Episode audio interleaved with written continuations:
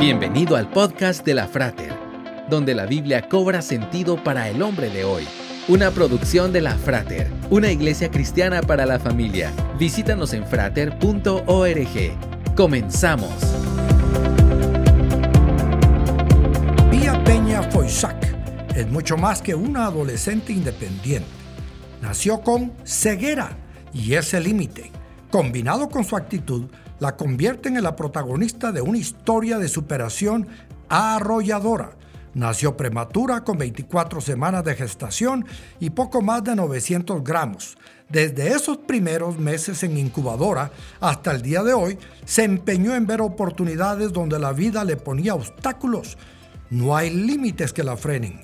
Un día se enteró que su vecino era instructor de tiro de arco y le insistió hasta que la llevó a probar. El resto es habilidad, perseverancia y disciplina. Hoy participa de torneos de la Federación Argentina de Tiro al Arco y es una de las pocas personas ciegas que practican la disciplina. Pía físicamente ciega, pero eso no la detiene. Muchos de nosotros no somos ciegos físicamente, pero sí lo somos al no ver las oportunidades que tenemos alrededor.